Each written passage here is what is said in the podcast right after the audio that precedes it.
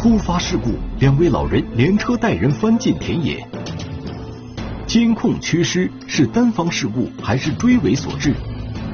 嫌疑目标锁定为一辆老年代步车，却无法找到。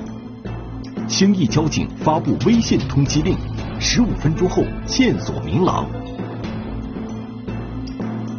碎片寻车，天网栏目即将播出。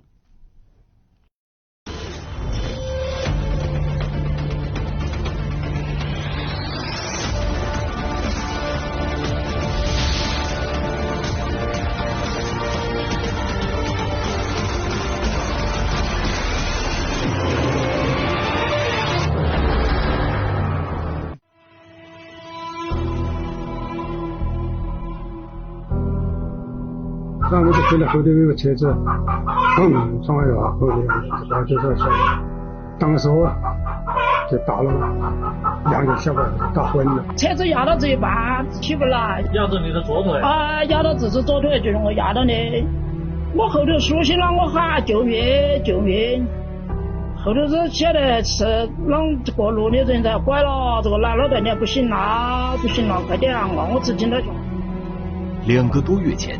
这两位老人遭遇了一起交通事故，事故造成的阴影至今依然没有消除。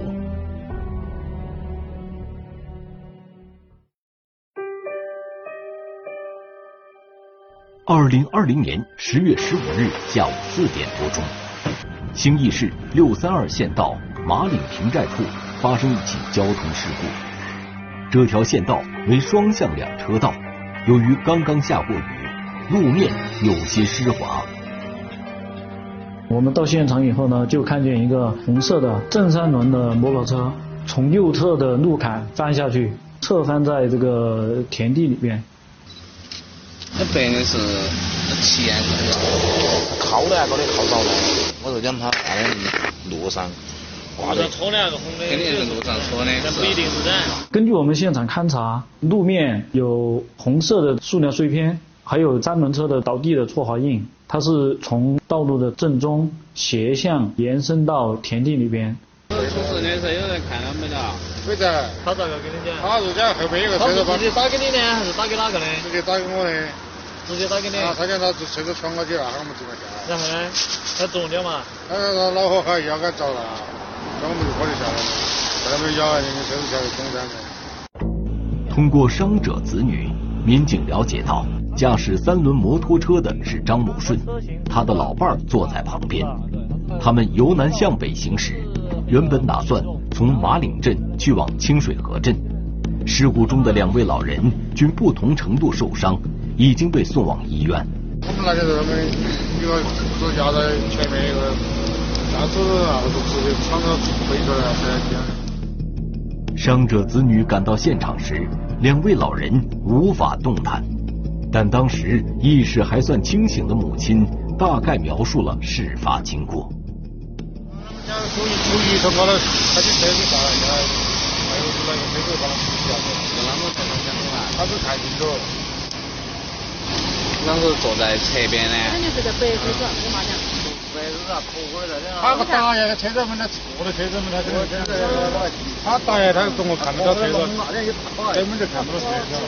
车子这啊碎片可能是你们车上的。民警分析，两位老人在行驶过程中很可能是被其他车辆追尾了，被撞后三轮摩托车失控冲下路肩。三轮车呢，挡风玻璃损坏了。然后车头呢损坏也比较严重，但是嗯都没有发现和这个现场遗留的这个碎片接近的这个损坏部位，而且遗留的碎片是塑料的，嗯三轮车上也没有发现太大的这个损坏的这个塑料碎片，所以当时就排除了现场路面上遗留的这个碎片是三轮车的。看这边的活的，看那边不活。反了。看左边，他从从高就下来了嘛。他讲的是刚才低一低低门的不是从左边的是低走。如果这些红色碎片是肇事车辆在追尾三轮摩托车时留下的，那么相应的，在三轮摩托车的尾部也应该留有碰撞痕迹。着重的看了这个三轮车的尾部，三轮车的左侧。当时从这个三轮车上没有发现太明显的与其他车辆碰撞的痕迹。两位老人究竟是如何翻倒在田地里的？民警想到了另外一种可能，有可能是他自身操作的原因，没有把控好方向，然后造成的侧翻。在现场，民警没有找到目击者，事发地点附近也没有监控探头。民警便来到医院寻访两位老人。驾驶员这名男性的老人伤情比较重，背部有一个挫伤；乘坐人一名女性的老人软组织损伤，不是很严重，就是轻微伤。由于两位老人正在接受救治，无法探视，民警决定再次回到事故现场，沿路向南北两个方向寻找可利用的监控。你看，恰好可以照到那个路面上。他这里没有岔路口，如果出事以后他要往这边逃逸的话，他肯定要往这里经过。经过走访，在距离事发现场南北两个方向各一百五十米左右的路边，民警分别找到了两处可利用的监控。哎，等一下，回放一下，刚刚经过一个什么车？我慢放一下，一个三轮，好像是红色吧？嗯。那再继续看一下，看一下它后面经过什么车。经过对这两个监控的综合对比分析，一辆与事故三轮摩托车对向行驶的银色面包车引起了民警的注意。我们第一个监控点红色的三轮车经过的时候是三十九分，那一公里多的路程，预计按照一般的时速，一般在两分钟左右。那这个银色的面包车，那它也有可能。和这个三轮车在中途对向，正好相遇。当这个三轮车经过第一个民用监控点的时候，它没有经过第二个监控点，那我们可以推断，它在经过第一个民用监控点以后，它就发生了交通事故。然后正好在这个时间段，有这个银色的面包车对向从这个第二个监控点通过，往第一个监控点方向行驶。所以说，从时间上来推断，这辆面银色的面包车存在肇事的可能。民警推测，伤者当时看到的很可能就是这辆银色的面包车。因为老年人对车辆这一块不是很熟悉，嗯，有可能就是他们嗯没太注意区别这个车辆或者说颜色。这辆银色面包车究竟是不是肇事车辆？民警决定见车见人，通知车主将该车开到交警大队接受排查。师傅，这怎么回事？这里啊，嗯，这里是上次不小心在家里面倒车的时候碰的。什么时候撞的？时间长了，记不得了。不记得了。啊。那当时这这辆车是和那个三轮车是应该对向行驶的，对吧？如果要发生事故的话，它应该是车的左边和那个三轮车发生挂擦，那车右边的话，这个这个地方发生的机机会比较小的，而且还有一个。它这个痕迹，从痕迹上来说，它的这个时间应该比较长了，有点老旧。对，你看，短时间它形不成这样的一个一个痕迹出来，那应该不是这次事故造成。这辆银色面包车的外观看上去虽然比较老旧，但车身四周并没有近期修理或更换部件的痕迹。再结合面包车在事发时。与三轮摩托车是对向行驶这一情况，民警最终排除了这辆银色面包车的肇事嫌疑。至于伤者对肇事车辆的描述，民警认为可能存在时间上的误差。三轮车它是翻向路坎以后呢，到它能反应过来，可能还是有一定的时间。他可能抬头起来看的时候，就是一辆银色的面包车从那里驶过。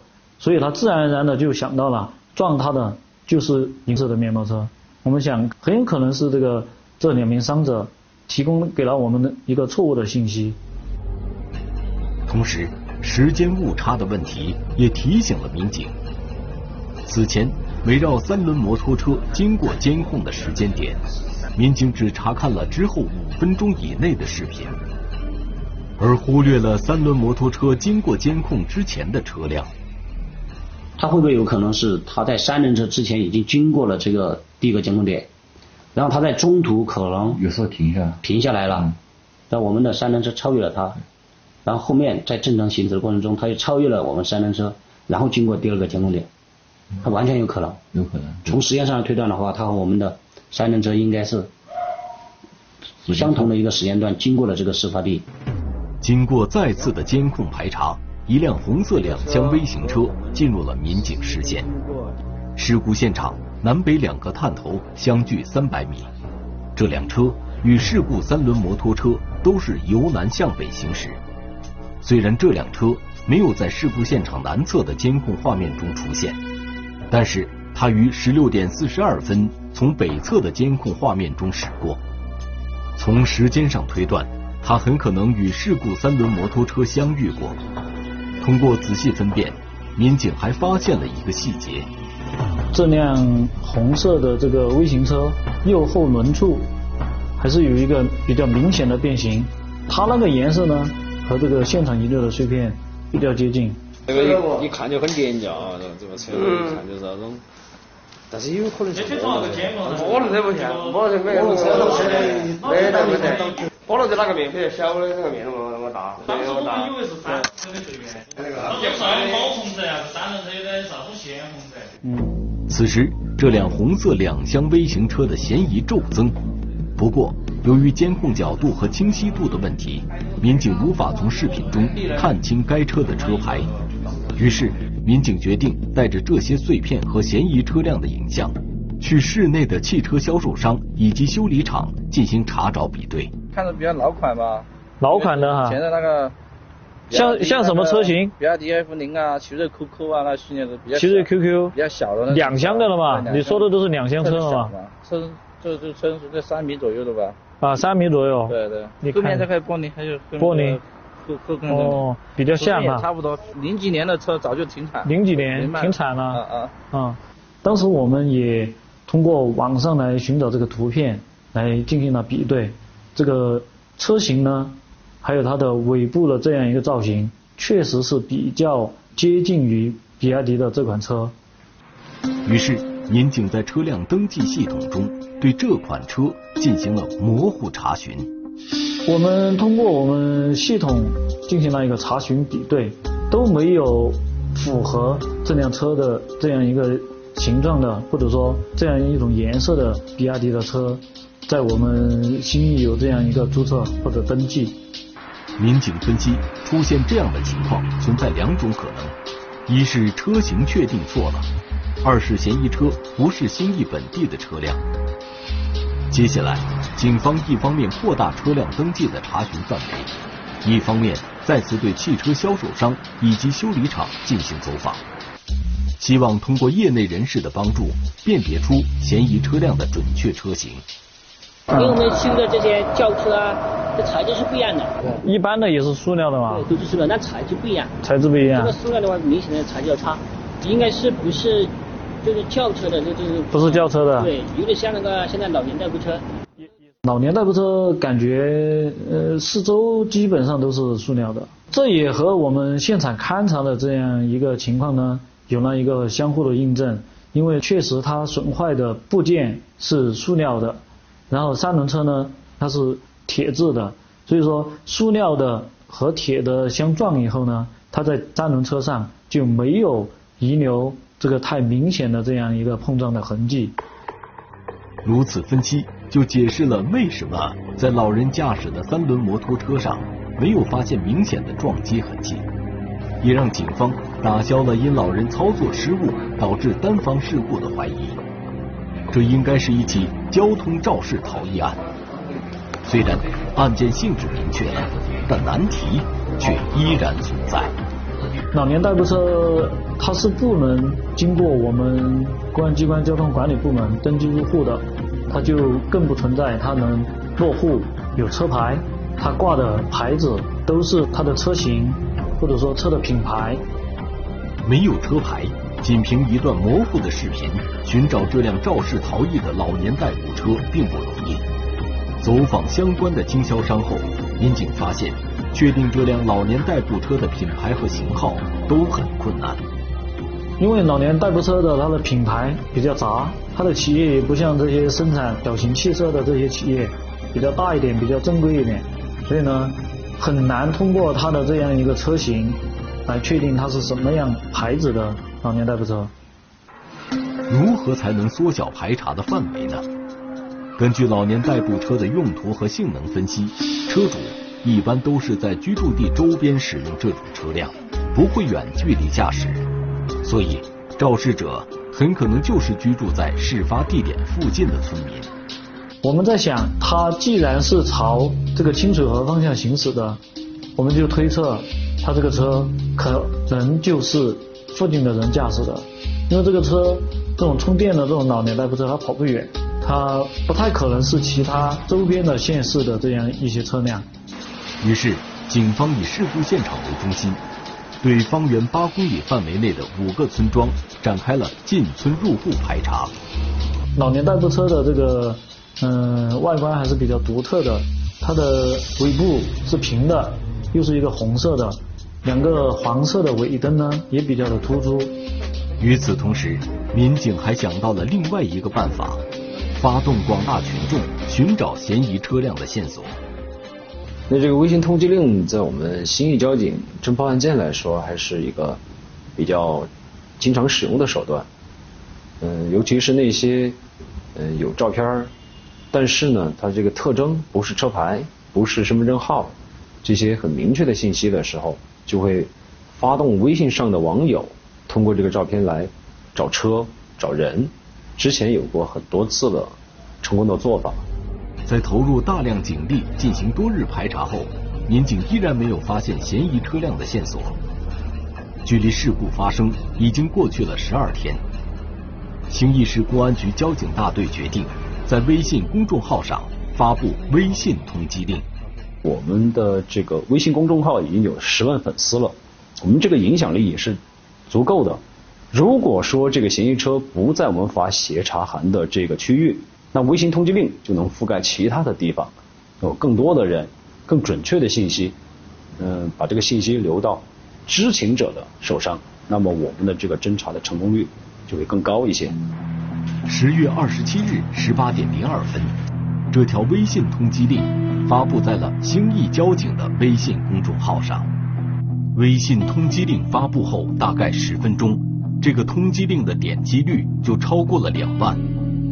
十八点十七分，在这条微信通缉令发布十五分钟后，警方接到了一个举报电话。我们接到了一名青年男子的这样一个举报电话，他说在马岭光明村他家旁边，他发现了这样一辆类似的老年代步车，和我们所嗯发布的这个图片，也就是监控里边截取的这张图片，这辆车非常像。而且举报人还告诉了我们车主的姓名、电话，还有住址。举报人所说的位置距离事故现场两公里左右。民警曾去那个村子走访排查过，但当时并没有发现嫌疑车辆。挂断举报电话后，民警立即赶赴这个村子，不过他们依然没有发现嫌疑车辆。是不在了？不会吧？嗯，你看清楚了吗？我左右都看了，都不在。我看一下。走，我们下去看一下。这边没有啊。你你你们看一下那边，我看这边。过来，嗯。都没在，怎么办？他会不会已经警觉了，把车藏起来了？很有可能。我们是不是直接去他家？我觉得可以。那走，走吧，嗯。陆家。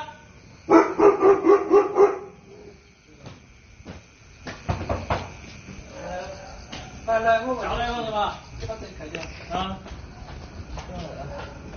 他刚刚在出来没有？在楼上。楼上。啊。下来的就是一个年轻小伙，据我们了解呢，这个是老年代步车车主的儿子。车哪呢？咋 拉开的？我车子放呢。走嘛。你爸爸在哪？在在楼。我们先看车嘛。们交警队。能过，我看能过，看到了，看到了，能能过得住啊？对的，就这个。来，录下来，知道吗？你边边录边走。那个拿来，我照我那个电电脑边录去。好的。换了新的，来录一个。这点这还没，咱这块还没处理到，对的。这个。这一片全部都喷喷到的，它不是滑的，喷的，看到没得？结合我们监控图片，还有就是现场遗留这样碎片，我们就看了这辆老年代步车的前保险杠更换了，然后右侧车门有一道门已经是重新喷漆，比较新，和另一道门对比起来就是明显的一个已经修复了这样的一个痕迹颜色。经过现场初步勘查比对，民警基本可以确定，这辆老年代步车就是十月十五日那起事故中肇事逃逸的嫌疑车辆。随后，民警找到了嫌疑人黄某高。你这个还保险杠怎么回事？我保险杠是原先就落就过了，过了两层，前两个车。剩下两层可别再后再换了，可以换。哪里？哪里？就是我们进门所过后噻。啊。换下来的东西在哪里？还在，他好像还在他的。还在哪里？呃，我看到了。我们来。还有几个地方？个发保险杠。呃，其他的就是去拖啊的。太早了。拿点气坨那个喷喷水的气。关于修车的原因，黄某高的说辞并不能让民警信服。刚刚的车是不是都一直停在那里？停在路上呢。那么你为啥子要开来单呢？我明天和一名的去去看那个盘龙古寨，把那车烧了，怎么开过来。那么为啥子不随他停路边和周边你要开来单？不，我我我开来单嘛，我就方便的。他可能有所警觉，所以在我们去现场查缉这辆车的时候呢，他是不是有意而为之的把？他的这辆车开到了他家旁边的这样一个院坝，比较隐蔽的一个地方停放。为了找到更确凿的证据，民警带着黄某高来到了修理厂，找到了被他换下来的保险杠。大哥，你别老实讲话。现在这这，现在位置是这的。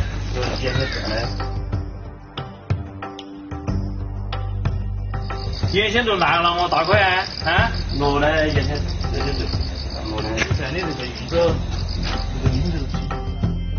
经过对保险杠的勘查，民警确定事故现场遗留的红色塑料碎片就是从这个保险杠上脱落下来的。当晚，黄某高被民警带回交警大队接受进一步调查。在确凿的证据面前，黄某高承认了十月十五日下午他在兴义市六三二县道马岭平寨处肇事逃逸的事实。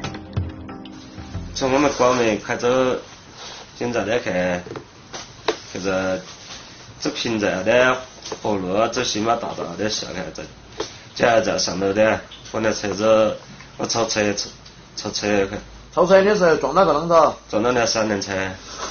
啊，插到中间，插到呢，又插到后头。三轮摩托的左侧中间部位。啊。黄某高交代，事发当天，他是从一条小路驶入六三二县道上的。由于这条小路与六三二县道的交汇口位于事故现场南侧监控以北，因而，在监控排查阶段，民警没能在现场南侧的监控中。发现这辆老年代步车，只是在北侧的监控中看到他离开的影像。当时这个驾驶员给我们陈述的是呢，他当时事发之前行驶在这辆三轮车的后方，然后与三轮车的行驶速度比较慢嘛，他就超越他同向行驶的这辆三轮车。嗯，超车的时候呢，由于操作不当。然后它的右前保险杠这个位置就与三轮车左侧发生了一个碰撞。你撞到它以后声音大不？不打，不大听到偏堂，偏堂一声，偏堂是啷子声音？是查到车查车的声音。车查车的声音。嗯。上段以后呢？我就开始走了。就是抱着侥幸心的，以为没什么事，是不是？至此，这起交通肇事逃逸案终于水落石出，黄某高也向伤者支付了部分医药费。经一家司法鉴定中心鉴定。黄某高驾驶的老年代步车属于机动车，这个鉴定结果为警方处置提供了法律依据。因肇事逃逸、驾驶与准驾车型不符的车辆，不按规定超车，不按规定投保机动车第三者责任强制保险，以及未在购买车辆后三十日内申请注册登记五项违法行为，黄某高被兴义市公安局交警大队。处以行政拘留二十天，罚款两千八百一十元。